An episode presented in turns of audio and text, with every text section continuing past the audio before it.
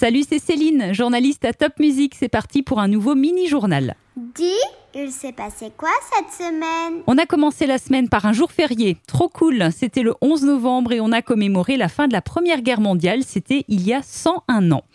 La Terre, elle a tremblé deux fois cette semaine à Strasbourg. Deux petits tremblements de terre que tu as peut-être ressentis. Un immeuble à Schildikheim a été évacué, mais il n'y a pas eu de blessés.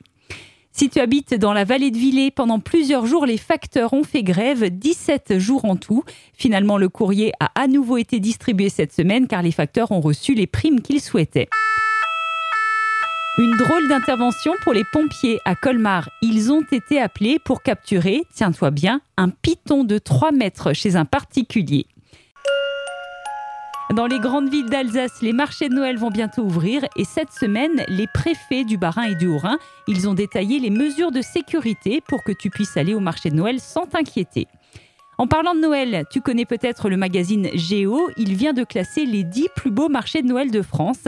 Et dans le classement, il y a Colmar, Strasbourg, Kaisersberg et Mulhouse. Si tu cherches un métier à faire quand tu seras grand, sache que les ramoneurs recherchent des apprentis.